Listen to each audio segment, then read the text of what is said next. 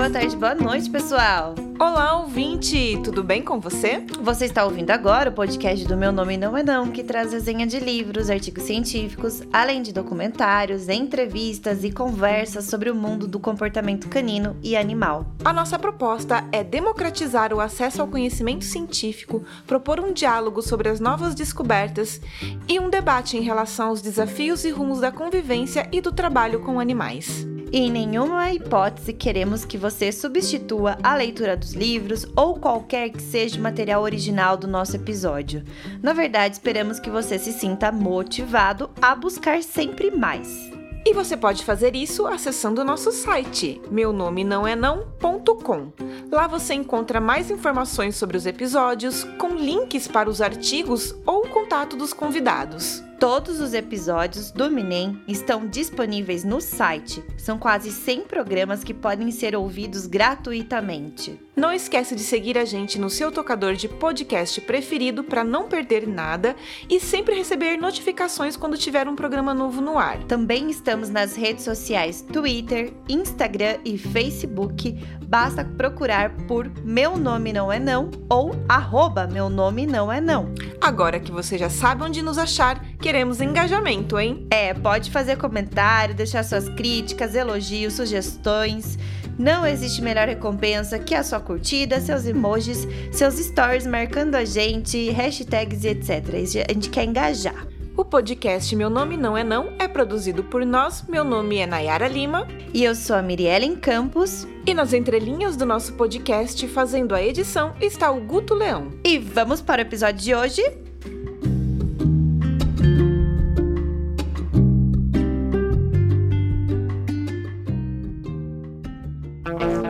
Pule, não puxe, não lata, não morda, não suba. Ei, meu nome não é não.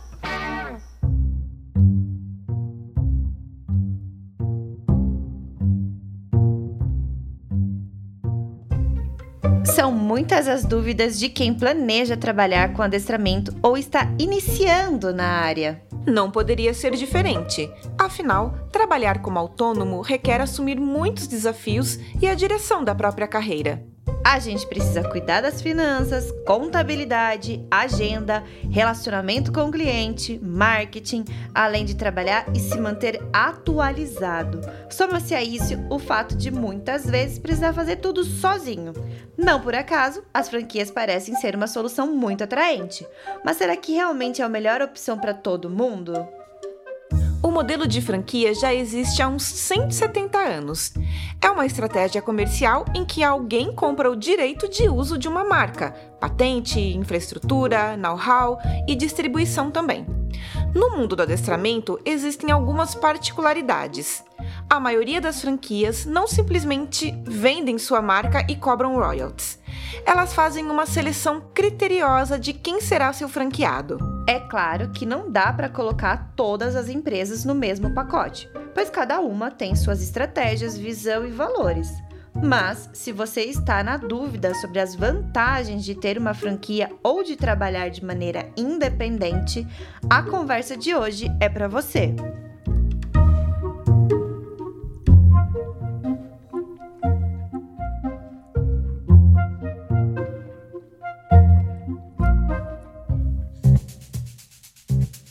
Nós temos como convidadas para esse episódio da série Mulheres Superpositivas, Carreira Solo ou Franquia, duas mulheres maravilhosas.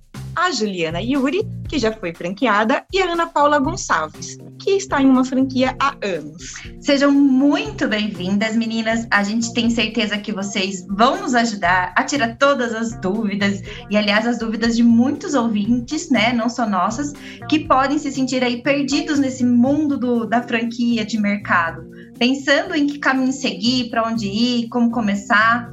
E para a gente começar agora o podcast, gostaríamos que vocês se apresentassem, para quem não as conhece. Eu sou Ana Paula Gonçalves, eu sou franqueada da, da Tudo de Cão, né? Acho que acredito que muita gente conhece já. Eu já estou lá na franquia há 10 anos e nunca trabalhei é, solo, né? Eu já realmente comecei franqueada, e continuo franqueada até hoje. e, e estou feliz assim.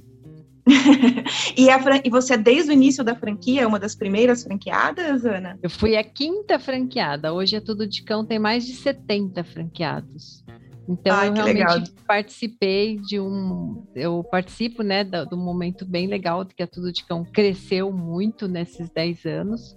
E aí foi bem uhum. legal. Acho que isso também é uma coisa que faz com que eu acho que eu fico mais, mais, é, mais próxima, sabe? Faz meio que parte de mim porque eu participei uhum. de todo esse crescimento. Então, isso é bem importante, pesa bastante. é verdade. E você, Ju? Bom, eu sou a Juliana Yuri, eu sou adestradora já faz quase 11 anos. Eu comecei como adestradora franqueada da Cão Cidadão em 2010, fiquei quase oito anos na franquia e há três anos eu estou solo.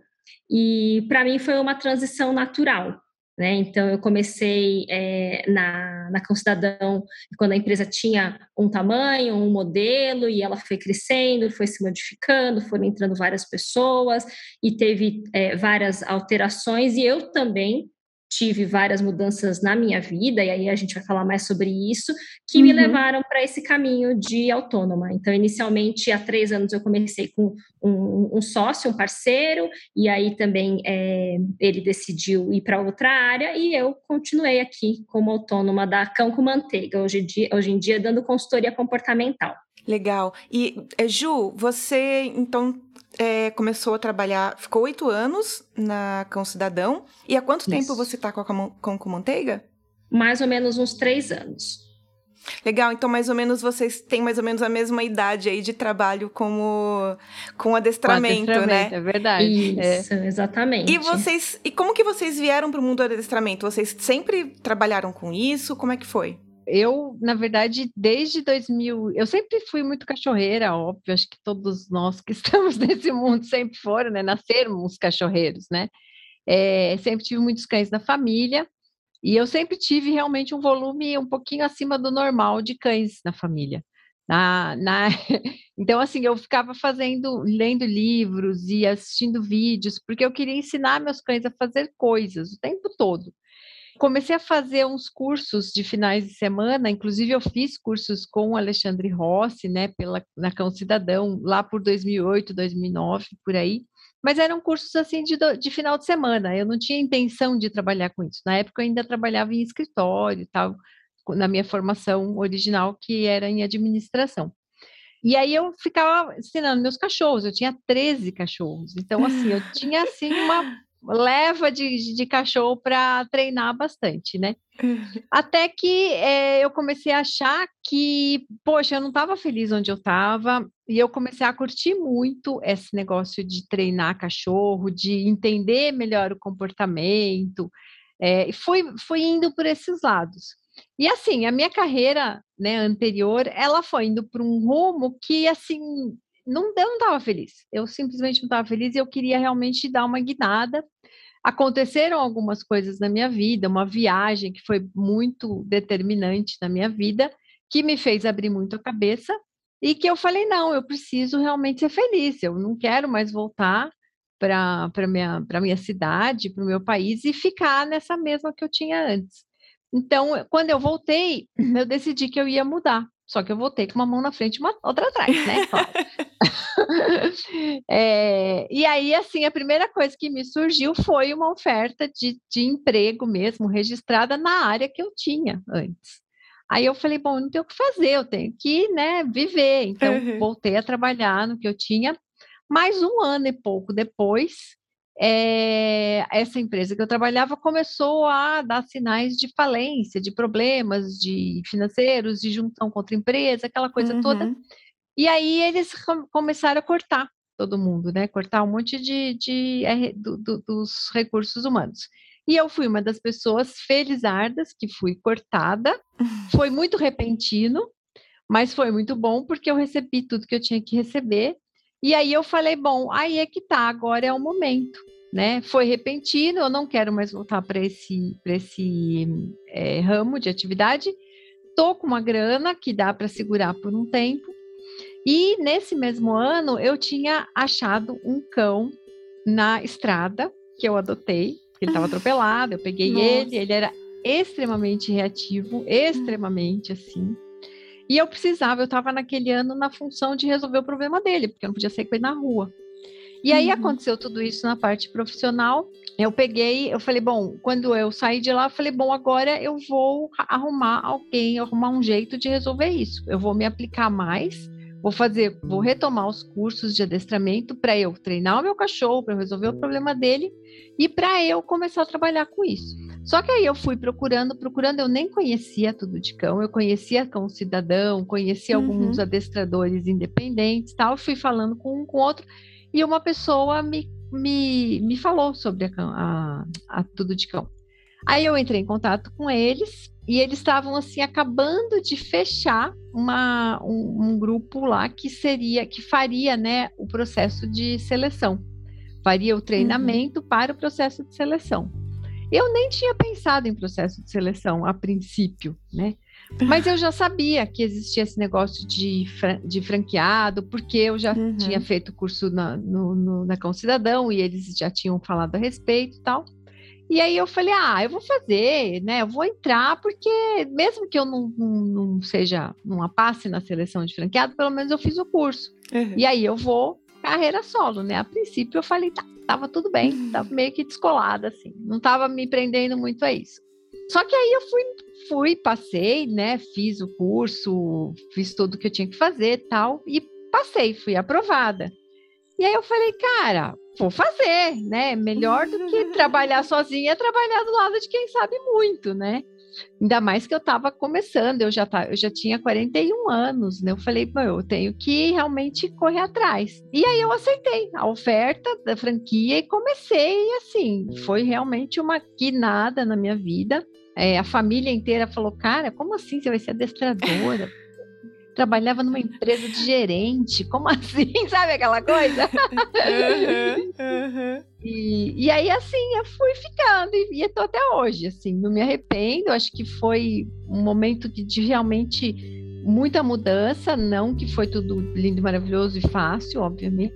Uhum. Mas assim, foram coisas que acabaram me colocando num caminho que me fez muito bem que me levou aonde eu queria, né? Não de uma forma tão direta, mas realmente eu cheguei onde eu queria, que era me realizar profissionalmente.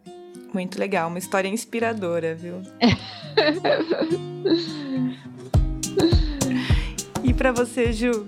Bom, é, eu cheguei aí no adestramento mais ou menos no, na situação da Ana, assim, com um cachorro. Acho que a gente é, a gente tava ali sintonizada, hein, Ju? Pois pelo é. amor de Deus. É aquela coisa, né? Seis graus de separação, todo mundo se conhece de alguma forma, todo mundo tem alguma coisa a ver, todo mundo tem uma história meio parecida, né? Então, pois é. né, talvez em outra situação eu até entrasse na Tudo de Cão, você na Cão Cidadão, virássemos todos grandes amigas. Mas é. né, o destino quis que cada uma fosse para uma franquia, uma franquia. E aí foi isso que aconteceu. É, eu trabalhava numa coisa nada a ver, eu trabalhei muitos anos na área da saúde como supervisora de atendimento. Então você chegava no laboratório, tava eu lá para te atender, para resolver o seu pepino. E resolvia muito bem, mas era muito chato. Então, é, era aquela coisa assim de você realmente trabalhar e, e não, não achar que aquilo é a, a, o seu futuro, a sua profissão, né? Mas era uma situação onde eu, eu não tinha muita escolha, tinha vários perrengues aí financeiros, familiares, então, né, estamos aí trabalhando e vamos continuar. Só que é, era uma fase muito difícil da vida da minha cachorra, que eu tinha um pastor alemão, que foi a nossa primeira cachorra, que chegou totalmente como, como 90% das famílias que a gente atende, né? Chegou na hora errada, do jeito errado, ninguém nem sabia o que, que era, como é que fazia para ter um cachorro, e ela era, coitada, muito mal educada mal educada porque nós educamos errado, né?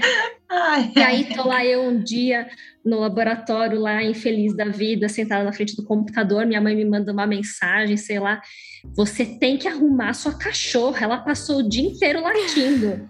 Aí eu falei, putz, eu vou ter que me virar agora, né? Porque há 10 anos atrás, foi o que a Ana falou, é, as empresas eram pequenas, estava todo mundo meio que começando, tinha a Cão Cidadão dando alguns cursos, mas não era uma coisa que você né, sabia o que era o processo de adestramento. E aí eu fui procurar porque eu conhecia já a, a uhum. Cão Cidadã, eu tinha comprado o primeiro livro da primeira edição do, do Adestramento Inteligente. É, e assim, não, não vou falar que, que foi o livro mais muito. vendido há 10 anos atrás, né? Pois 10, é, 15 10, anos 15 atrás. anos. É, é, a minha cachorrataria, ela nasceu em 2000. Então, pensa, 21 anos, eu comprei o livro anos depois que ela já estava né, bem mal educada, e assim, eu tinha essa referência desse nome na minha cabeça, eu fui procurando, e aí você cai em coisas horrorosas na internet, e por sorte eu caí no site da Cão Cidadão, né? E entrei em contato para procurar uma consultoria comportamental. E aí eu até brinco, brincava com eles na época que a sorte foi que não me responderam rápido o e-mail, porque eu queria contratar só adestramento, uma consultoria. E aí demorou, uhum. demorou, demorou, e eu mexendo no site vi lá se torne uma adestradora. Aí eu pensei, será que eu conseguiria matar dois coelhos com uma cajadada só, né? Será que eu conseguiria educar ela sem precisar contratar o adestramento e sair desse lugar onde eu tô? E aí eu super me empolguei. Hum. E, e, eu não tinha, na verdade, na época, recurso nenhum para pagar o processo de, de, de, treinamento, porque lá também, né, tinha um processo seletivo uhum. inicial, se você passava, você é, fazia é, o pagamento da, do, do, treinamento da franquia e etc. E aí eu comentei com meu marido, que na época era meu namorado, e falei, cara, eu preciso tentar estudar para passar nesse negócio. Ele falou, não, então vai fundo, você acha que todo mundo sabia que eu gostava, né, de cachorro, então é, ele falou, não, vai fundo que vai dar certo. E aí eu fui, fiz o processo seletivo, entrei, eduquei minha cachorra, graças a Deus, né? Deu certo, ela melhorou muito. E aí eu continuei lá por esses quase oito anos, acho que foi mais ou menos oito anos mesmo. Uhum. E aí depois, por uma série de questões, eu decidi sair e continuar na área. Não quis sair, sair embora, não. Só uma pergunta. o processo, então, é, para ser franqueada é muito parecido na, nas duas franquias que a gente está falando aqui. Talvez a gente pode dizer que para as outras franquias também seja parecido. Existe um treinamento, aí depois um processo seletivo após esse treinamento, aí a compra do, da franquia, é isso? Ah, ou vocês. É, como que funciona isso? Esse processo de se inserir lá dentro? Na, na Tudo de Cão, na verdade, esse treinamento já é o processo seletivo. Ah, entendi. E aí, no final, se a pessoa ela tem o perfil que a, que a Tudo de Cão busca, ela é convidada a se tornar um franqueado, tá? O objetivo principal do treinamento é esse, tá? É você realmente, não é simplesmente, ah, eu vou fazer o treinamento porque eu tô afim. Hoje, né, principalmente, antes não, não tinha, isso não era tão claro assim, mas hoje principalmente é. Então, o processo já é um, uh, o treinamento que dura mais ou menos três meses, tal, é online e tal, já é um processo de seleção, tá? Aí você é convidado a assinar um termo de que eu esqueci o nome agora, é um documento lá, mas é uma coisa, uma formalização mesmo, reconhecida. Depois o contrato de franquia e aí você começa a parte de estágio. Daí você realmente já começa a fazer estágio, que daí o estágio também uma parte é online e depois uma outra parte é presencial. E aí a pessoa, seja de onde for, tem que vir para São Paulo. Tá, e você é monitorado? É, o seu atendimento é monitorado? Não, aí você não atende, você, só... você acompanha. Hum, você só Legal. começa a atender depois de finalizar o estágio.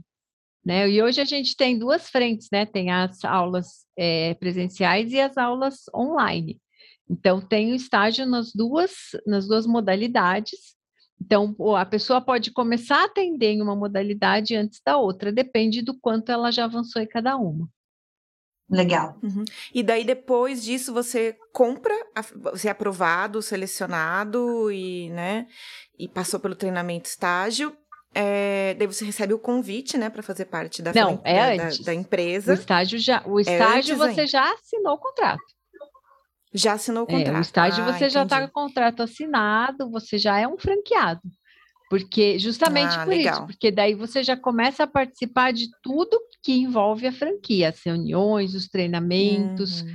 Porque é, a única coisa, a diferença do estagiário para o adestrador que já está ativo dentro da franquia é que o estagiário não dá aula. Agora, treinamento, uhum. as reuniões internas, é, os benefícios, tudo é, é igual para todo mundo. A única coisa é que o estagiário tá. só vai começar a dar aula quando ele finalizar o estágio. E para finalizar o estágio, ele tem uma série de objetivos né, a cumprir. Uhum. E, e Ana, na... você que é da área da administração, e também, como franqueada, você pode, de repente, explicar um pouquinho como é que funciona a franquia para as pessoas, que é essa coisa de você tem que pagar para ter a franquia, cada franquia vai ter o seu valor, né? Uhum. E depois você tem os royalties, é isso mesmo? Como que isso. funciona? Você, a franquia, né, como todas as franquias, você tem que pagar uma taxa de franquia. Isso, no, no momento que você assina o contrato, existe essa taxa de franquia. Depois uhum. disso, você vai começar a pagar royalties de acordo quando você começar a dar aula. Então, é, por exemplo, quando você está fazendo estágio, você não está pagando nada. Você vai começar a dar aula, uhum. vai começar a receber pelo trabalho, aí você começa a pagar uma franquia de 30% do valor que você recebe. Entendi. Existe a possibilidade de ter uma franquia fixa, um royalty fixo, mas isso só acontece posteriormente, mais ou menos depois de um ano de, de trabalho, uhum. tá?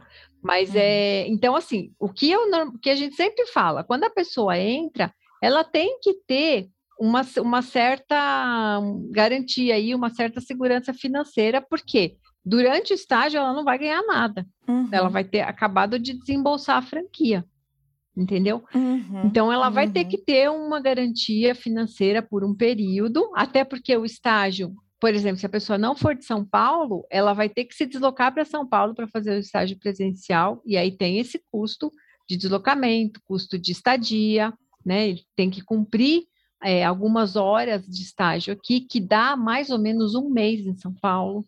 Então, quem não é de São Paulo uhum. tem que uhum. ficar aqui então, assim, é, precisa realmente, a pessoa precisa realmente estar preparada para isso. Uhum. E para você, Ju, foi desse jeito também na Cão Cidadão? A gente sabe que a Cão Cidadão ela tá mudando muito agora, inclusive foi comprada pela Pets muito recentemente. Então, a gente não sabe muito bem como é que as coisas vão se delinear aí no futuro, mas como foi na, na sua época, Ju? Olha, pelo que a Ana falou, é, os processos de franquia das duas empresas são muito parecidos, inclusive em relação a, a royalties, valor, royalties fixo, royalties variáveis, uhum.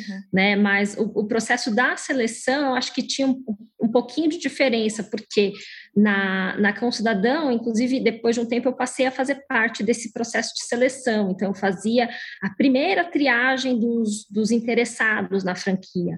Né? Então, você tem uma, uma um processo inicial, só para ver se a pessoa né, tem um pouco uhum. de jeito, se ela gosta, se a pessoa tá, caiu de gaiato lá e não sabe nem o que é para fazer com o cachorro, como é que encosta. E, o que é um cachorro? É... Isso é um cachorro. É, porque, porque tinha muita gente que chegava, é, sem brincadeira nenhuma, com essa expectativa assim de eu odeio meu trabalho, eu quero mudar de vida.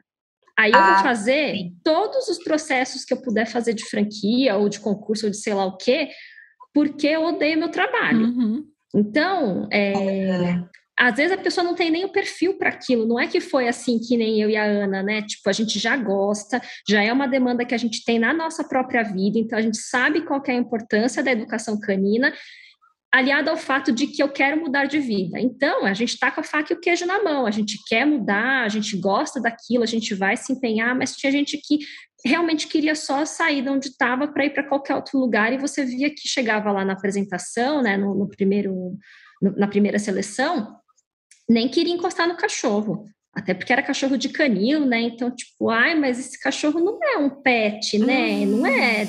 Não, não é igual o meu. Mas então, solta pelo. É, é ele solta mexe. pelo, aí ele é, fi, ele é fedidinho, ele pula, né? Então, assim, ele tinha esse xixi, primeiro né? processo. Nossa, a gente pois escutava é, muito não disso. É. A gente escutava. Ai, o que, que, que eu faço agora? Ele fez um xixi. Mas tudo bem, né? Não é o caso. E aí tinha esse primeiro processo, onde as pessoas iam, eram triadas, né? Tinha gente que não passava logo de cara, e aí ia para os outros processos. Então, tinha prova teórica, depois tinha uma prova um pouquinho mais aprofundada, e aí quando a pessoa passava nesses processos, se eu falar com certeza para vocês todos os, os, passos, eu vou estar tá mentindo, porque eu já não me lembro mais, uhum. tá? É, mas tinha uma parte de treinamento que era pré-compra da franquia. Então, você uhum. fazia vários treinos, vários acompanhamentos com, com os treinadores, com os, os, franqueados, e aí você ia nesse, nesse processo, havia possibilidades ou de você sair ou de saírem com você, caso seus feedbacks não fossem positivos. Uhum. Então, tipo, não, essa pessoa não tem jeito, ela, sei lá, atrasou em todos os acompanhamentos, é uma pessoa que não teve muito, é, muita regularidade, então havia sempre essa possibilidade da pessoa não continuar nesse processo de treinamento. E aí você, nesse meio tempo, ia treinando é, o seu próprio cachorro para eventualmente fazer a prova, né? Que era a prova final, que era a prova que ia dizer que você estava apto a treinar pelo menos um cão.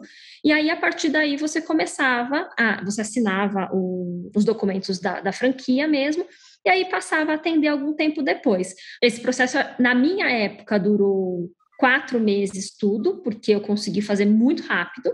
Eu tirei um mês de férias, aí eu fiz o processo seletivo, foi também uma sorte que eu já consegui fazer tudo muito próximo, né? Na época que eu decidi tirar férias para ver isso, eu já consegui engatilhar todos os processos que eu podia lá na Cidadão, e aí eu, é, eu juntei é, muitas atividades juntas em pouco tempo, tipo, ficava das sete da manhã às oito da noite, acompanhando, estudando, indo na reunião, etc.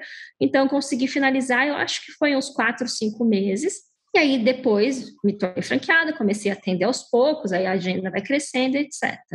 Né? Então, para mim, o processo foi esse. Eu acho que é bem parecido com as suas diferenças, né, de, de preferências é, e administração interna mesmo das empresas. Agora, eu não sei dizer, uhum. como eu estou meio fora, né, porque eu realmente já estou há mais tempo, há bastante tempo como autônoma, eu não sei dizer como é que estão as outras franquias que existem, que a gente sabe que existem algumas, uhum. né? Mas eu acredito que até pelo porte, que é, as duas maiores empresas uhum. são, a Concidadão e a Tudo de Cão, né? Então eu imagino que até pelo porte deva haver diferenças grandes em termos de treinamento, de, de seleção mesmo. Mas eu acho legal esse tema que vocês de pegaram para esse é. podcast, Verdade. porque, de fato, como é, eu já vi bastante, como a Ju falou, tem muita gente que acha que, assim, ah, eu vou trabalhar de adestrador porque eu amo cachorros, ponto. Tipo, oi? Não é bem assim, né? É, não adianta ser só a máquina. Ou porque eu tenho dom. Ah, né? porque eu tenho dom. Fala, ou porque, dom. ai, não, olha, vou, não quero mais saber de seres humanos. Como se os cachorros que fossem fazer o seu pagamento é. todo mês, né? Doce ilusão. Pois é. Existem vários questionários, currículo, tem uma análise bem, bem aprofundada que é feito para que quem comece a fazer o processo, o treinamento, já essas pessoas já estão fora, já estão longe. Porque realmente a ideia nem é gastar tempo, apesar de estar ganhando, não é gastar tempo com isso.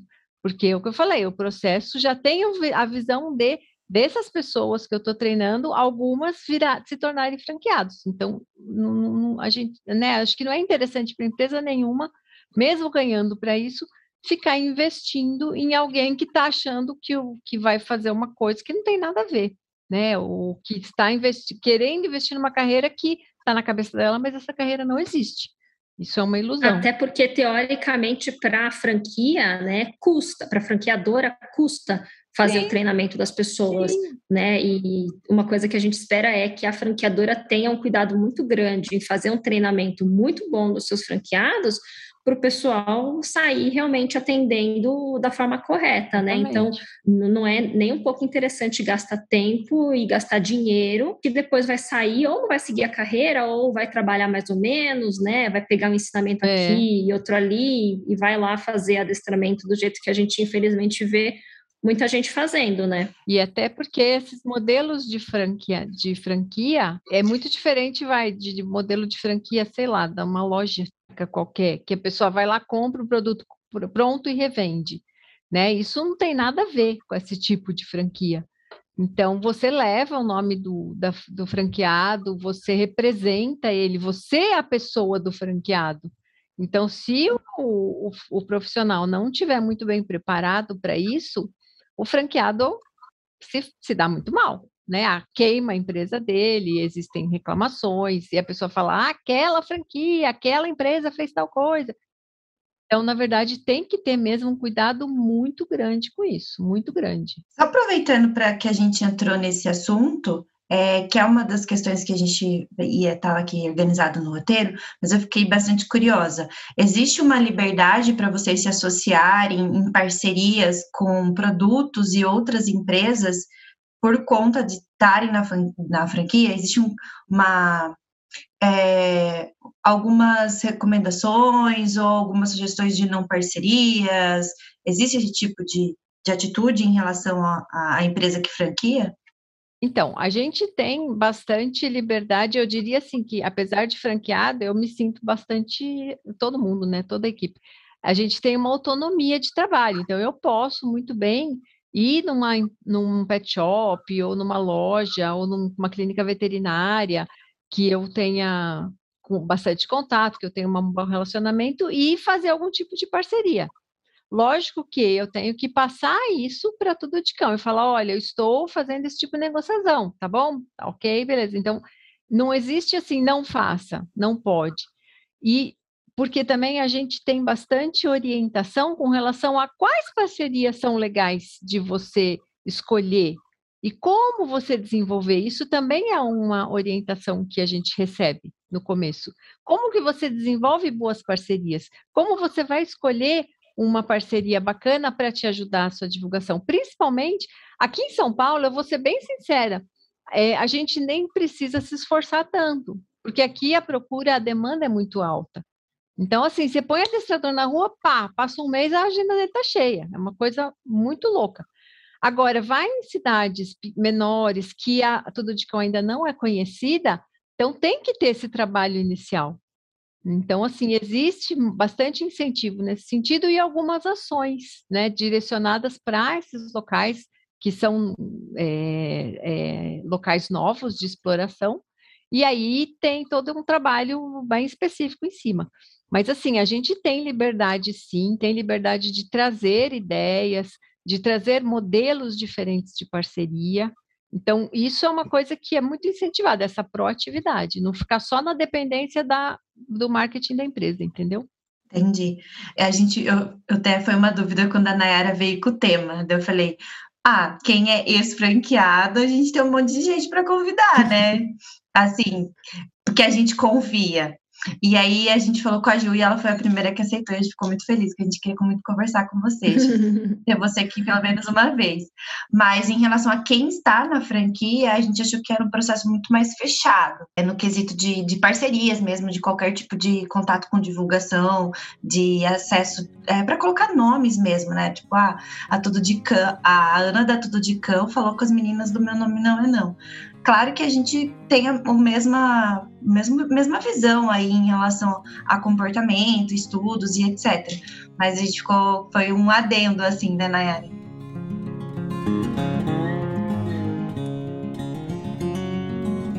E Ju, deixa eu te perguntar, é, quando, como você fez quando você saiu da franquia? Você sentiu que talvez ficaria meio dificultoso essas parcerias, é, ficar um pouco mais difícil o acesso ao networking em geral? E aproveita, Ju, para contar porque como que foi com o seu o, a cão com manteiga também é, é formada pelo seu marido, né? Não. Ai, não é seu marido? Quem que é? Desculpa.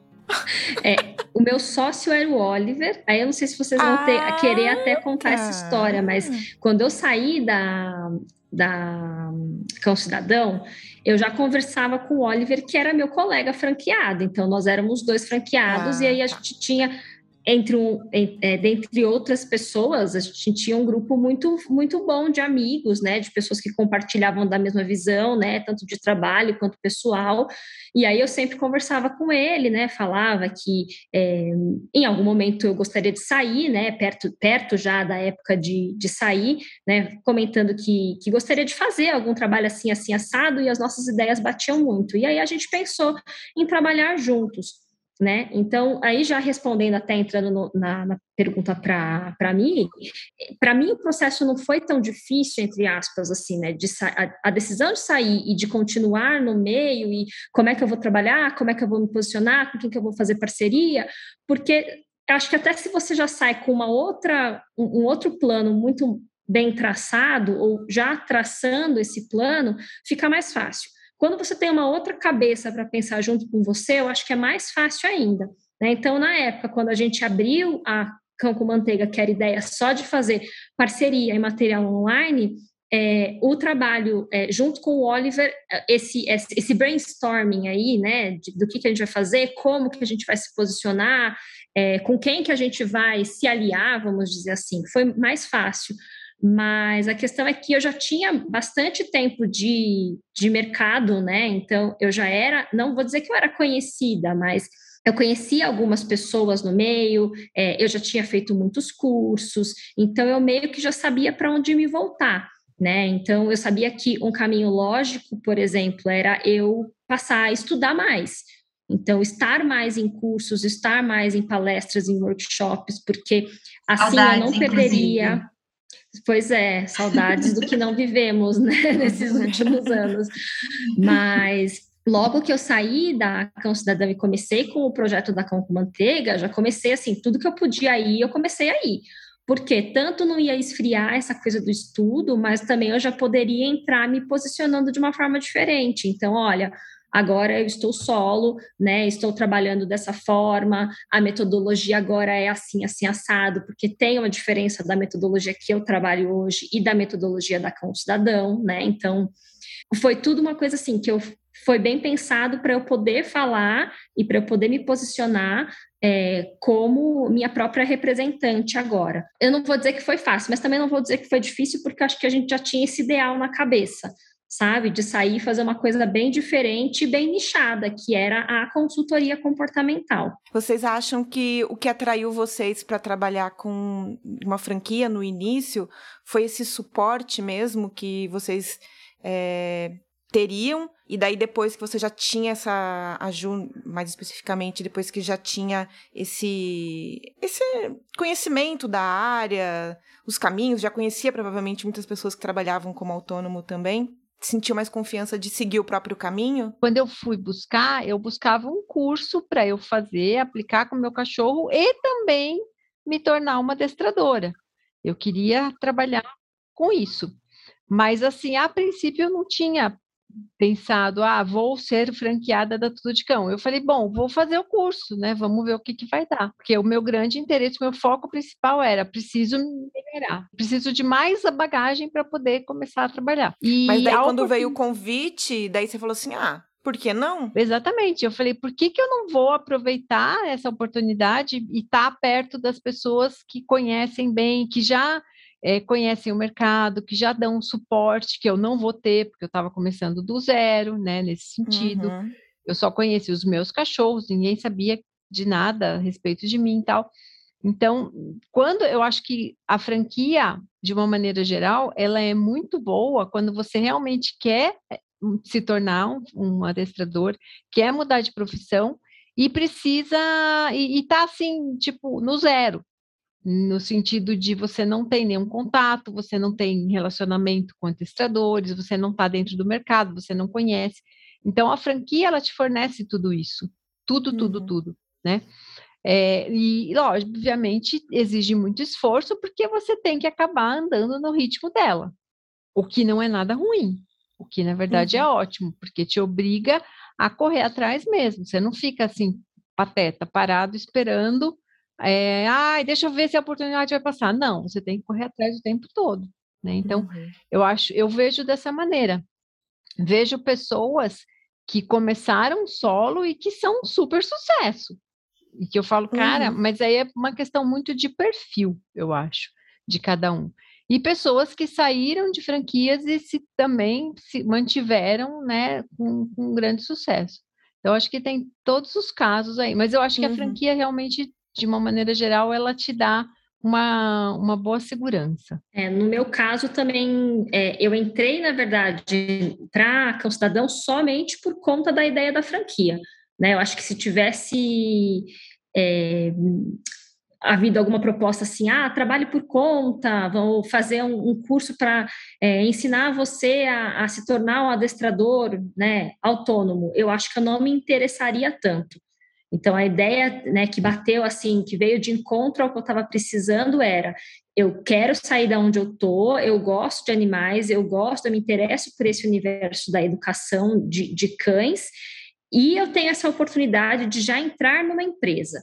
Né? Então, para mim foi muito, foi uma escolha muito óbvia e eu nem aventei a possibilidade de trabalhar solo no começo. Né? Eu acho que se eu não tivesse tido a oportunidade de entrar numa franquia, eu demoraria muito tempo. Eu não digo uhum. que eu uhum. não entraria no mundo do adestramento, mas eu acho que eu demoraria muito tempo para de fato falar assim, bater no peito e falar sou adestradora, uhum. né? Até porque por eu acho que existe medo do trabalho é, autônomo. É, não por medo do trabalho autônomo, eu acho que por é, achar que eu ia fazer uma coisa, sabe a síndrome do impostor, ainda sendo impostor? Porque no começo, uhum. para mim, eu seria uma impostora. Tipo, eu tô aqui pagando de adestradora, sendo que eu não tenho nenhum know-how, então eu vou começar experimentando no cachorro dos outros. Né? Então, uhum. para mim, eu acho que até eu é, me sentir uma adestradora assim apta e plena, sendo começando como autônoma, eu ia demorar muito. Né? Então, uhum. ainda bem que eu consegui achar esse caminho que me jogou dentro do, do olho do furacão, né? Então, eu já entrei assim, uhum. assim, você vai acompanhar a casa de cachorro agressivo, você vai acompanhar a casa de cachorro medroso, acompanhar. Não vou falar que em momento algum, lá no começo, falar, não tá, vai atender. Mas você chegar na casa de uma pessoa, você ter a oportunidade de chegar na casa de uma pessoa e ver lá uma família em pânico, é, reclamando do cachorro, o profissional tendo que lidar com aquilo, que passar o treino, que mostrar como é, é muito assim, tipo, nossa, então agora estou inserida aqui nesse meio. Então, por isso eu realmente é, é, acho, é, me sinto grata por ter tido a oportunidade de participar, né, to, de todo esse processo de trabalhar em franquia. E, por outro lado, eu não saí da Cão Cidadão por essa sensação de, ah, eu já já consegui aqui né, o, meu, o meu espaço no mercado, né, não preciso mais dessa estrutura, não preciso mais desse grupo.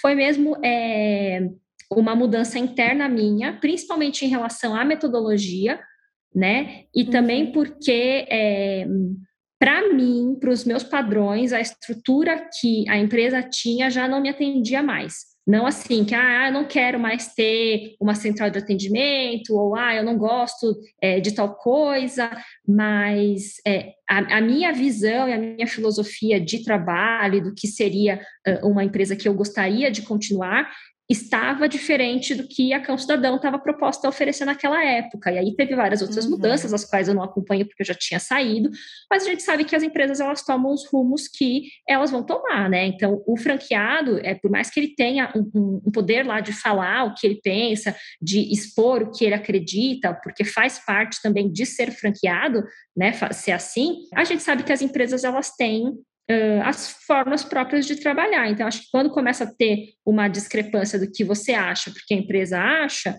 ou você se alinha ou você sai.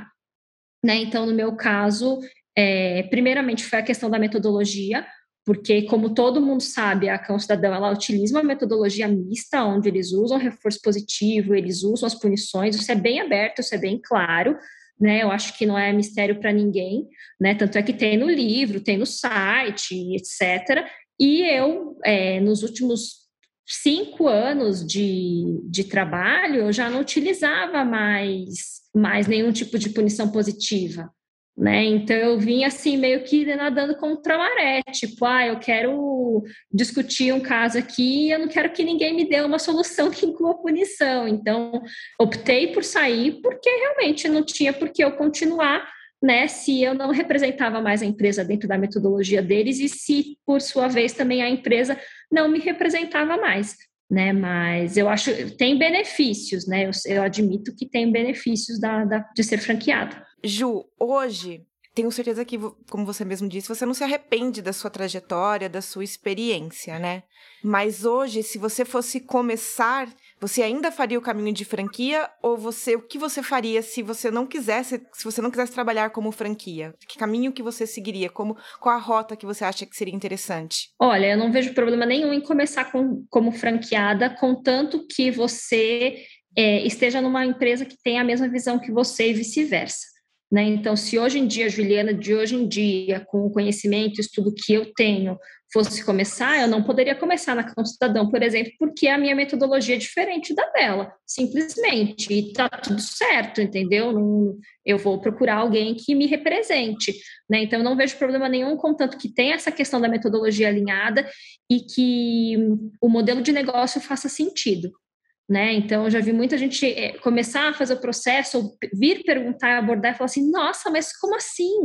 Vai pagar royalties esse tanto? Uai, gente, em toda franquia você paga royalties. Você compra um negócio da casa do pão de queijo, você vai pagar royalties. Ou você acha que o cara da casa do pão de queijo vai deixar você usar a marca porque ele ama você? Né? Então, assim, eu Ou acho ama, que. Quer ver a empresa dele em todos os lugares. É, porque é, eu quero que o pão de isso. queijo seja popular. Não é bem por aí, né, gente? Então, eu acho que é, tem modelos e modelos de negócio, e eu acho que tem franqueadoras hoje que vão é, vender de formas diferentes, ter propostas diferentes. Então, acho que essas duas coisas são importantes para ter em mente. Mas eu acho que se hoje em dia eu fosse começar sem. É, não tem franquia, acabou franquia no mundo, eu acho que eu ia começar com um trabalho similar e paralelo ao adestramento. Então, assim, é, ah, eu vou para um daycare positivo e vou pegar know-how de como lidar com cães, aí eu vou, sei lá. É, particularmente esse foi meu meu caminho. Eu é. comecei com pet sitter e dog walker, e aí fui trabalhar no, com cães em grupo, aí comecei a fazer alguns cursos. É, já tinha Mentorias feito alguns, também, né? Fiz algumas mentorias, workshops, e aí depois daí depois que eu fui atender. Esse foi meu caminho. Meninas, é uma coisa que eu queria entrar. Eu sei que é um assunto meio delicado, não quero saber realmente assim, é muito particular, né? A gente não vai se aprofundar tanto, mas quanto que a gente tem que investir de em dinheiro para ter uh, acesso a uma franquia? É, eu falo assim na questão de organização pessoal porque, como vocês falaram, né, vocês tinham um emprego fixo e aí vocês é, passaram por todo um processo seletivo do qual vocês estavam investindo tempo e dinheiro, né, nesse processo. E aí, quanto que você acha que as pessoas podem se organizar? Não, não falando em valores, mas vocês falam assim, ah, tem que estar tá pensando ali antes de trocar de profissão, pelo menos um ano antes. Vocês têm uma perspectiva disso, de como foi para vocês? Então, eu realmente eu penso exatamente em você é, que foi o que eu falei, você tem que ter uma certa segurança financeira para fazer esse, essa, essa mudança na sua vida, porque você tem um, um, um gasto aí com a franquia e você tem o um gasto com a sua formação. E você precisa continuar vivendo, comendo, dando comida para seus cachorros, né? Você precisa continuar tendo uma vida normal. Eu sempre penso, se alguém me pergunta, eu falo, olha, uhum. se garanta totalmente por pelo menos um ano mas totalmente, uhum. né? Se em seis meses você já está começando a ganhar dinheiro, ótimo, perfeito. Sorte sua, você gasta, os outros seis meses que você guardou, você continua guardando. Mas assim, se garanta por um ano, porque senão bate o desespero, e até assim, indo um pouco na linha do que a Ju estava falando, esse negócio do, da síndrome do impostor, eu acho assim, eu fico pensando hoje uma pessoa que tudo bem, ela vai, faz um curso aqui, faz um curso ali, é, hoje é tudo online, mas tudo bem, vai, vamos supor que não fosse, que a pessoa vai, faz cursos, mil cursos presenciais tal. Quando você entra na casa de uma família e a pessoa fala, meu, meu cachorro já mordeu, meu pai, meu filho, meu cachorro não morde visita, meu cachorro late pra caramba, meu cachorro isso, aquilo, faz xixi. Você fala, se você não estiver bem preparado, tanto para você é, sai correndo. Isso, é, para conduzir essa família ao calma, gente, a gente vai arrumar isso, vamos organizar, vamos começar pelo começo, né? Se você não tiver bem preparado para conduzir essa família e também conduzir esse caso, que não é uma preparação fácil, cara, você vai fazer isso uma vez só na sua vida e nunca mais, se você tiver vergonha na cara, claro. É. Porque tem gente que fica fingindo, tem, né? Tem. Ah, tem. Então, assim, é, não é uma coisa, não é um trabalho fácil, porque você lida muito mais com humanos do que com cachorros, né? E em situações bastante delicadas, às vezes você pega famílias que estão com os nervos à flor da pele por, por conta do cão, né? Ou por conta de ah, um membro da família quer o cachorro, o outro não quer, e fica aquela briga e brigam na sua frente. Enfim, existem coisas assim que acontecem que se você não tiver minimamente preparado, se você não tiver vivenciado aquilo, pelo menos como espectador, em algumas vezes, ou pelo menos saber daquilo, trocar ideias sobre situações assim, com pessoas mais experientes, é, eu não realmente eu não vejo como a pessoa vai conseguir lidar bem com isso, né? Sair dessa situação de uma maneira boa. É, eu acho que precisa começar de uma maneira cuidadosa, gradual, você adquirir experiências através de outras pessoas, né? É, não dá para você simplesmente virar uma chavinha. Você tem é. que ir né? É um processo. É, particularmente, eu, quando comecei, eu conversava com a Nayara, a gente teve, é, tipo, teve contato quando eu estava nesse momento de transição, assim. E aí eu falava para ela, o que me ajudou muito a entrar na casa das pessoas para fazer atendimento de adestramento não foi só mesmo as mentorias da qual é, eu participei e tudo mais, mas foi o pet sitter porque a gente vê realmente de tudo, né? Famílias totalmente estruturadas ou desestruturadas, economicamente, psicologicamente, e aí você tá dentro daquele, dentro da casa da pessoa, né? Você tá entrando dentro do banheiro dela, às vezes, tá é. entrando dentro do quarto dela. Você fica vezes. sabendo de intimidades, né? É, e a, é a, a pessoa nem tá casa. lá, entendeu? É. E mesmo assim, você tem que dar, você tem que mostrar que você é profissional, então você tem que relatar tudo para a família, então é relatório diário de tudo que tá acontecendo. Então te dá uma estrutura muito legal para você ter contato com o cliente, né, propriamente uhum. dito. Eu acho que além de todos os estudos que a gente vai fazer, os nossos protocolos e blá blá blá, fazer avaliações e tá tá tá, eu acho que muito disso é esse contato humano de dentro da casa das pessoas, né, de saber que, que você é um profissional ali dentro, um prestador de serviço ali dentro.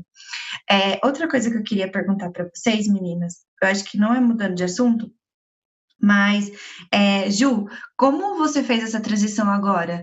Que, é, agora não, quando você saiu da franquia, né? Como que você se vê agora como autônoma financeiramente? Você tem a mesma, o mesmo pensamento de quando você estava na franquia? Na, na questão Olha, de os meus royalties hoje virou uma poupança, sei lá. Então, é, eu tive uma mudança muito grande na minha vida no geral, concomitante com sair da franquia. Então, assim, é, a gente decidiu mudar de casa, mudar de São Paulo, comprar um terreno, construir uma casa. É, então, foi um monte de mudança junta que eu não posso dizer que eu simplesmente peguei aquela minha profissão como ela era e transplantei ela aqui para cão com manteiga e o gasto que eu tinha eu realoquei em outra coisa e continuei vivendo exatamente igual. Então, assim, peguei a vida, fiz assim, tchum, e virou uma coisa totalmente diferente, né? Então. É, tem é, muitas diferenças, mas assim, eu tinha muita noção do que eu estava fazendo. Eu tenho que admitir também que eu tenho um suporte muito bom. É, pessoal mesmo do meu marido, então assim, eu vou sair da franquia que, bem ou mal, eu tinha uma estabilidade, eu já era consultora comportamental na Cão Cidadão também, então a gente tem certos benefícios até por tempo de casa mesmo, né? Eu não era só mais adestradora, eu era consultora comportamental, era eu que fazia também muitos atendimentos online, então é, tem essa estabilidade, e aí eu peguei essa estabilidade e falei, vamos embora, vamos fazer outra coisa, né? E Juliana aí... Aventureira. ah, totalmente. Peguei minha malinha e fui embora. uh, e aí o meu marido falou: não, beleza, dá para a gente levar dessa forma, dá para a gente conciliar, vai ser uma mudança grande, mas vamos fazer isso, isso e aquilo e vai dar tudo certo. Então, assim, é, é claro, o valor que eu pagava de royalties, eu comecei a colocar em outras coisas, mas de certa forma, eu comecei a colocar muito mais na minha própria educação. É, eu não vou falar que quem está numa franquia faz menos curso, porque isso é muito individual de cada um. Eu conheci pessoas que não faziam curso nenhum dentro da franquia e conheci pessoas que estudavam de monte, comprava livro, tinha pilhas de livro. Então, assim, o investimento para a própria educação é cada um que vai definir. Mas uhum. quando eu saí, eu falei, bom, eu tenho um valor aqui que eu posso usar para alguma coisa. Vamos fazer cursos. Então, é, eu acho que ao invés de eu investir na empresa do outro, eu investir na minha empresa, né? Então, de certa forma foi isso. Mas é claro, o, o, estilo de trabalho que eu tinha naquela época, eu dava 10 aulas por dia. Por muito tempo eu dei 10 aulas por dia, trabalhando às vezes até sábado. Então, eu trabalhava muito e eu recebia o referente a isso e pagava royalties referente a isso, né? E quando eu decidi não ser mais franqueada, é porque eu também não queria mais trabalhar 10 aulas por dia. Eu sabia que eu ia ter uma diminuição na minha renda por conta dessa escolha de, de estilo de vida né? Tipo, meu joelho não estava mais funcionando, de tanto que eu ficava agachando no chão durante as aulas. Eu falei, eu acho que eu preciso dar uma diminuída né? Ia andando para aula, pegava ônibus, meu joelho ficava zoado, meu pé ficava zoado. Então, foram, foi toda uma mudança, não só assim de, ah, não quero mais ser franqueada, não gosto mais da franquia, não foi isso. Foram várias mudanças e várias necessidades pessoais que me levaram a isso. Mas eu acho que é, eu, eu não seria o melhor modelo para falar assim, ah, você sai de uma franquia e aí os seus gastos ficam assim assado, porque eu tive muitas mudanças pessoais na minha vida que envolveram esse processo de sair da franquia. E hoje, o que, que, que deixa vocês é, mais assim, com que vocês têm mais dificuldade no cotidiano? Tanto na questão de estar franqueado, quanto na questão de estar autônomo? Lidar com muitas. lidar com, sei lá, trabalho em. É porque eu não sei como funciona o trabalho em grupo, com, em franquia, mas de repente ter que participar de reuniões sempre, ou ter. Oh, se, se, se isso não é um problema, é parte boa, também... né? Então, é, isso que eu ia falar. Eu não vejo isso como uma dificuldade, tá? Na verdade, assim, eu gosto de coisas que me puxem para cima. Né? Uhum. Então, às vezes acontece, você fala, não, estou cansada, puta, mas hoje tem reunião de equipe, eu preciso participar. Aí você fala, ai, tá bom, eu vou lá, respiro fundo, janto correndo e vou participar da reunião. Então, assim, não que isso seja uma dificuldade, mas você tem é, que se adequar, né, se, se habituar à, à proposta da, da franqueada, uhum. né? Como eu falei, a gente, eu vejo que a gente tem muita liberdade eu acho que tudo lá dentro é muito negociável. Por isso que também é uma franquia que eu gosto muito. Eu não uhum. conheço com profundidade nenhuma outra, com profundidade, assim, sei por alto tal. Uhum. Mas é, eu acho justo que existam regras. Eu acho que se você trabalha numa uhum. equipe, uhum. tem que ter regras, senão vira uma zona, né? Então, uhum. assim, precisa ter algumas regras que todo mundo tem que seguir. E para que isso continue conciso, todo mundo ciente, todo mundo trabalhando na mesma linha, todo mundo é ciente do que está do que tá rolando e do que a proposta, como é que está andando a franquia, eu acho que é importante que essa comunicação seja constante. Não adianta fazer uma reunião uma vez por mês, né? E como a Tudo uhum. de Cão é uhum. muito grande, a gente tem microcélulas lá dentro. Então, uhum. assim, eu não, a gente, eu não participo só de reunião da equipe inteira com 70 pessoas. Tem outras reuniões com equipes menores com outras finalidades, mas também finalidades é, relacionadas a aprimoramento. Então, ou um uhum. ajuda o outro, a gente tem um negócio que chama um a um, é, que alguns adestradores que já estão há mais tempo, eles dão suporte para outros adestradores que estão novos. E esse suporte, para o adestrador que dá o suporte, é remunerado. Então, assim, o adestrador novo, ele pode me chamar, oh, Ana, eu preciso ajuda para um plano de treino, um, um, aluno novo que eu tenho. Você pode me ajudar? Beleza, a gente marca um dia, faz uma reunião e eu recebo uma remuneração por essa ajuda. Então, é um trabalho que a gente se ajuda e, ao mesmo tempo, eu não estou gastando meu tempo à toa. Eu também tenho uma motivação. Uhum. Tanto, eu acho super legal ajudar os outros, até porque eu sempre aprendo alguma coisa e, para mim, é um caso novo. Nossa, é um caso novo. Como que eu faria nessa situação, né? Uhum. Porque, né? Nunca um é um caso, caso Cada igual, caso né? é um caso. Nunca não existe casos iguais. Então, eu acho que isso também é muito legal. E eu talvez, eu, quando eu fiz 10 anos de franquia, eu comentei com alguém que eu não lembro quem foi, que teve até uma comemoração tal, mas eu comentei com alguém que assim, eu trabalhei muito tempo na área editorial, na área de comercial, antes de, de uhum. mudar de atividade. Mas eu nunca fiquei 10 anos num lugar só. Nunca. O máximo que eu tinha ficado numa única empresa foi sete anos. Eu não aguentava. Chegava uma hora que dava cinco minutos, falava, não, tem que ir embora, tem que sair, não aguento mais, já virou monotonia, não suporto mais esse lugar, e eu ia mudava de emprego.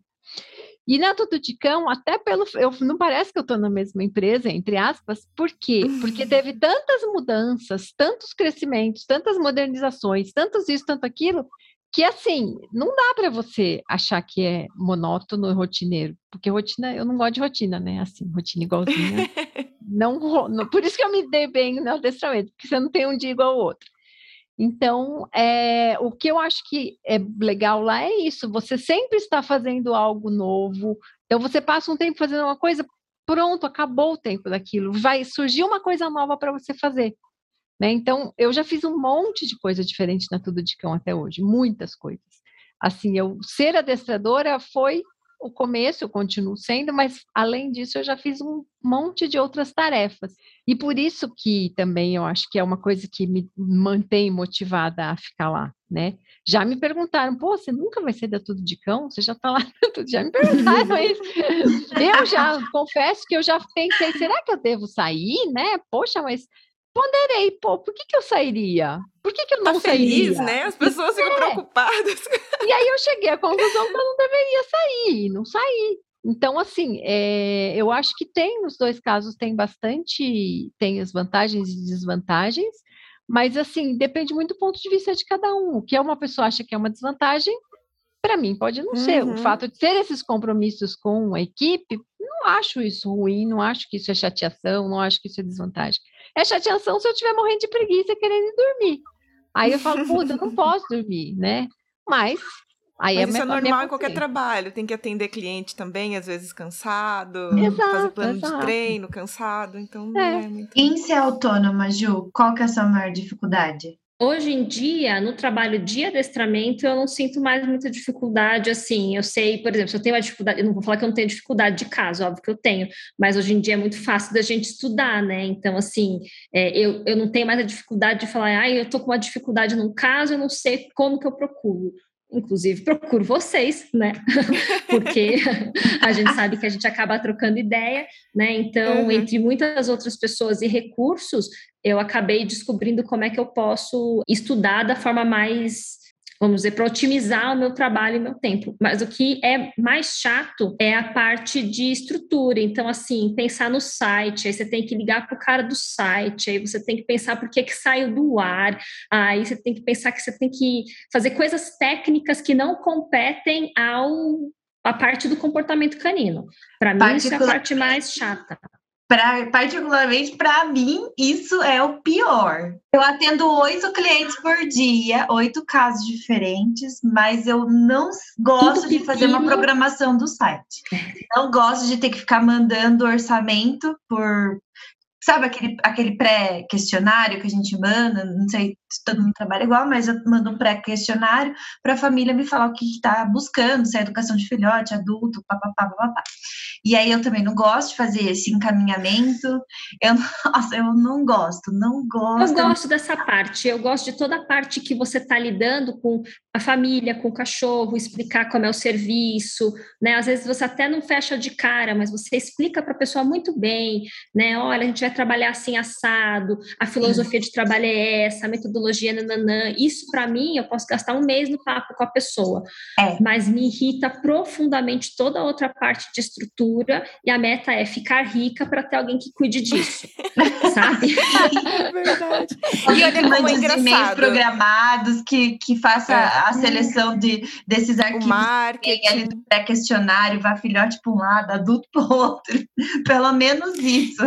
Mas mas isso é engraçado, porque assim, uma pessoa que, que queira, né, ver as coisas exatamente do jeito que ela quer, com a linguagem dela, por exemplo, eu sou o tipo de pessoa que eu gosto de que as coisas tenham a a cara que eu quero que elas tenham, o jeito de a linguagem que eu quero que elas tenham. Se você é um pouco mais controlador nisso, ser autônomo por um, por um lado acaba é te oferecendo essa possibilidade de colocar a sua linguagem, a sua é. cara em, em, em, tudo aquilo que você quer, né? É, puxando uma coisinha que a, que a Ana falou, né, que ela disse lá mais para o começo das parcerias e de você ter autonomia para ter para fazer suas parcerias na época que eu era é, que eu tinha franquia, também era assim. Você pode, você podia ir conversar com o pet shop da sua região, com o veterinário da sua região, mas tinham algumas diretrizes de, de para você fazer a imagem, né, a identidade visual, porque a cidadão uhum. tem a identidade Sim. visual dela. E eu ficava assim, ah, não quero usar isso, eu quero escrever diferente. porque hoje em dia eu escrevo meu próprio material. Eu acho que uh, um grande benefício de ser, de ser autônoma é que eu falo com a minha linguagem do jeito que eu quero, às vezes, nem sempre isso é o melhor dos marketings, né? Mas a gente sabe que deve ter alguém estudando aí dizendo era melhor ter feito de outro jeito, mas é uma coisa que eu acho bom é, para mim. É, eu me sinto é, satisfeita de falar da forma que eu quero, de me posicionar da forma que eu quero, e até nessa coisa de como é que eu escrevo, uma coisa um pouco mais engraçada aqui, uma coisa um pouco mais séria lá, vou falar um assunto espinhoso aqui, vou fazer uma gracinha em outro lugar, né? Então é, da parte de, do, do executar essas coisas, para mim é muito gostoso, até a parte técnica. Né? Então, assim, me, me pede para fazer um textão enorme, para bolar um, um, sei lá, um vídeo, mas não me pede para. Aonde que a gente vai hospedar isso? Começou a falar isso, eu já dá branco. Onde, é, coloca o botão?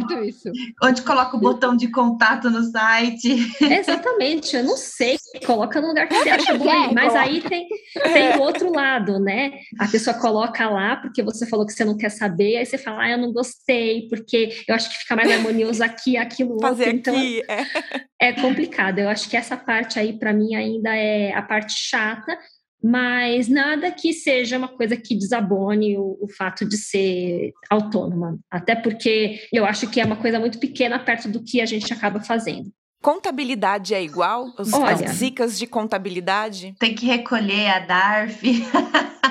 É, então, depende do, de como que você entra como na, na franquia, de como que você é. vai é, se conduzir, entendeu? Tem gente que é, não paga DARF nunca na vida, tem gente que vai ser sempre é, vai autônomo. preferir ter um MEI, vai ser autônomo, tem gente que vai querer, por alguma razão, ter uma ME, sei lá, entendeu? Eu acho que é muito da pessoa, e você pode, dentro da franquia, ter um valor que justifique você ser um, um MEI e depois não ter. Então... É, eu, eu sou MEI, eu tenho MEI e isso, na verdade, é até sugerido inicialmente, né? Você ter um MEI. É. É, mas, assim, em termos de contabilidade, é, é, aquela história, você tem que ter muito controle, mas isso para mim não é um problema, é pelo contrário, eu, como administradora né, de profissão, é eu.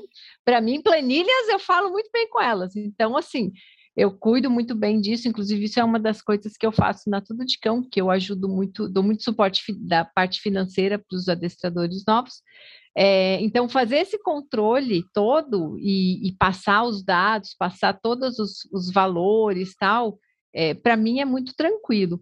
Mas eu vejo que tem gente que isso é o samba do crioulo doido, assim, é uma coisa terrível para a pessoa fazer isso. E às vezes, assim, você fala, cara, eu acho que essa pessoa precisava de alguém para fazer isso para ela.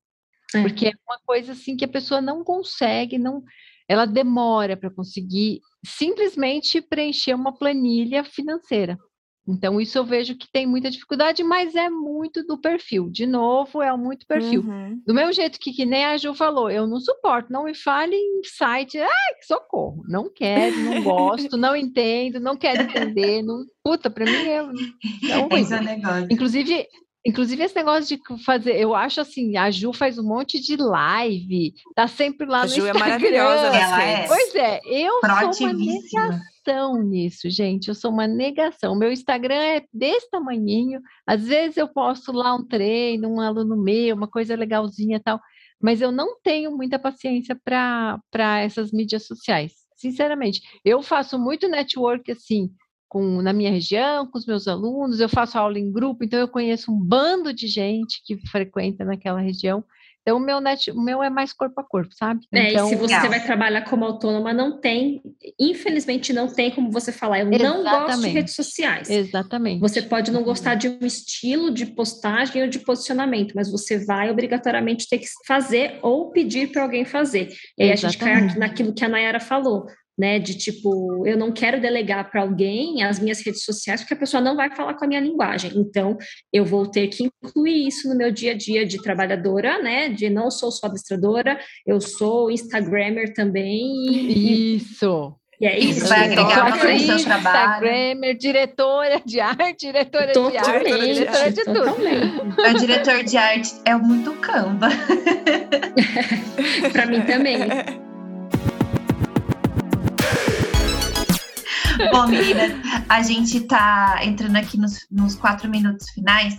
Eu gostaria de agradecê-las por ter ficado aqui com a gente quase duas horas. É, a gente teve as dificuldades técnicas, mas toda a gravação a gente tem alguma coisinha outra que acaba acontecendo. Não precisa nem contar isso. mas a gente agradece muito a paciência. Vocês são maravilhosos. A gente acompanha vocês aqui de longe, né, de Piracicaba. A gente ama muito vocês, de verdade. O trabalho de vocês é incrível, tanto autônoma quanto franqueada. A gente gosta muito de verdade. E a gente agradece por vocês terem participado participado aqui com a gente de coração, porque foi muito enriquecedor. É uma dúvida que nós tínhamos, mas que muita gente tem, e como a proposta do podcast é realmente esclarecer como que é esse mundo, né, o mundo do comportamento animal, não uhum. só no quesito estudo, é, vocês agregaram muito hoje. Então, muito obrigada de verdade. E aí eu gostaria que vocês fizessem as considerações finais do que vocês acham aí que a gente pode entender como é, como uma motivação para as pessoas continuarem aí na busca pelo seu, pelo seu espaço no mundo do comportamento? Bom, vou falar bem brevemente. Na verdade, a gente já falou bastante né, sobre isso. Acho que é tudo é uma questão de objetivo de vida, de perfil, de capacidade, de quanto você quer realmente investir na sua uma carreira nova, tal. É, essa opção de trabalhar franqueado ou, ou autônomo é muito pessoal. Acho que não existe o que é melhor. É melhor para mim uma coisa, é melhor para Ju outra coisa, é melhor para fulano outra coisa. Então é muito de se autoavaliar antes, estudar, conhecer pessoas. Acho que conhecer pessoas é um meio muito legal que nem você fez, é, né, Marielle? Você que fez, você foi por meio do, do dos é, Pet sitter. Você trabalhou em pet sitter, né, tal. Enfim, você entrou nesse meio de alguma maneira. Então, eu acho que essa é uma forma muito inteligente de você entrar num mercado que você não conhece. É entrar assim, tipo, oh, dá licença, tô entrando, conhece um aqui, conhece... E aí você vai se desenvolvendo. Né? Não adianta querer entrar com a cara e a coragem e sem saber nada, porque vai dar com a cara na, na porta. Na primeira dificuldade, né? É. Bom, eu assino embaixo do que a Ana falou. Eu acho que é exatamente isso. Não tem certo ou errado, não tem pior ou melhor. A gente tem que se avaliar, mas uma vez que você está na profissão, eu acho que a gente tem que começar molhando a pontinha do pé na água para ir se ambientando e nos períodos iniciais do, do, seu trabalho ser muito honesto com você mesmo e com o seu cliente. Então saber qual é o seu limite, saber até onde que você pode ir, porque eu acho que é assim que aos poucos você vai se tornando um, um profissional é, bem ajustado ao mercado, um profissional que consegue de fato desempenhar o seu trabalho, consegue ficar 10 anos numa empresa e ser valorizado, ou consegue sair de uma empresa e continuar um trabalho legal. Então, acho que é ser honesto, ser estudioso e tá ligado no mercado. Temos um podcast, Nayara. Temos um podcast. Muito obrigada, meninas, mais uma vez. Foi um prazer ter vocês. A conversa foi muito Igualmente. gostosa. E para finalizar, a gente vai fazer um print pra gente colocar. Ai, peraí, que eu preciso arrumar minha luz. Isso, e até eu um também minuto. vou tentar me arrumar. Vocês têm menos de um minuto. eu não queria falar nada, não, mas. Pronto, era só pra não aparecer muita sombra. Vamos lá, então você faz e eu vou fazer também, Mi. Um, tá. dois, três e. Foi. muito obrigada, meninas. Então, muito obrigada a você, ouvinte, que também esteve com a gente até aqui. É isso aí. Agradecemos e muito. Sigam a gente nas nossas redes sociais. O meu é arroba al com dois u underline cão. A minha é na lima ponto ensino canino e do Guto é guto leão underline. E o arroba das nossas convidadas mais que especiais de hoje é a Ju Yuri, arroba cão com manteiga. E o da Ana Paula, a Pau Dogs, com dois L's. A Pau Dogs. É isso é tudo, pessoal, e tchau!